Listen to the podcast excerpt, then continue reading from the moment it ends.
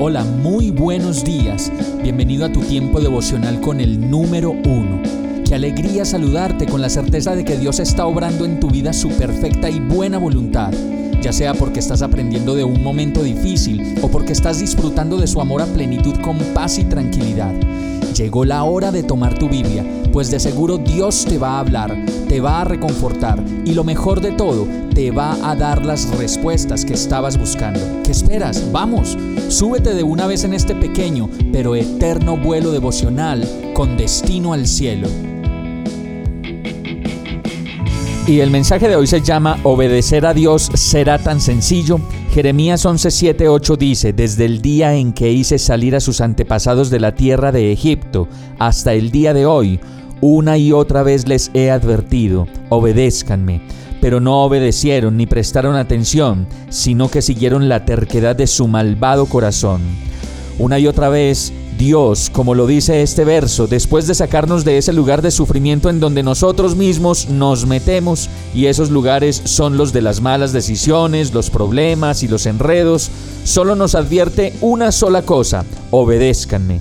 Y una y otra vez nosotros, por pereza o por ignorancia, o simplemente por apatía o desconocimiento de las cosas de Dios, una y otra vez ignoramos que para vivir la vida en abundancia que Dios nos dio, solo necesitamos hacer esto tan sencillo que muestra el verso, obedecer a Dios. Y la verdad es que para obedecer a Dios debemos al menos saber qué dice Dios, pues si no sabemos nada sobre Él, mucho menos sabremos qué es lo que hay que hacer para vivir mejor la vida y no tropezar tanto.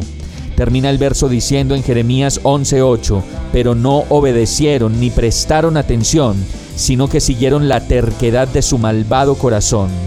Si queremos seguir como estamos, en medio de tanto sufrimiento, contradicción y dolor, solo es necesario, como lo dice este verso, seguir la terquedad del corazón.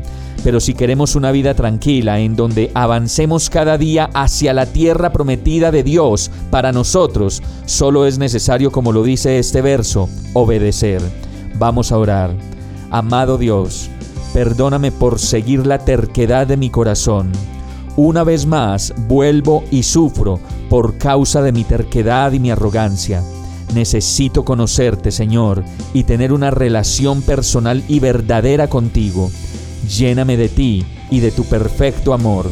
Enséñame a obedecerte y a vivir en tu perfecta, agradable y buena voluntad. Y todo esto te lo pido en el nombre de Jesús. Amén. Hemos llegado al final de este tiempo con el número uno. No te detengas, sigue meditando durante todo tu día en Dios, descansa en Él, suelta los remos y déjate llevar por el viento suave y apacible de su Santo Espíritu.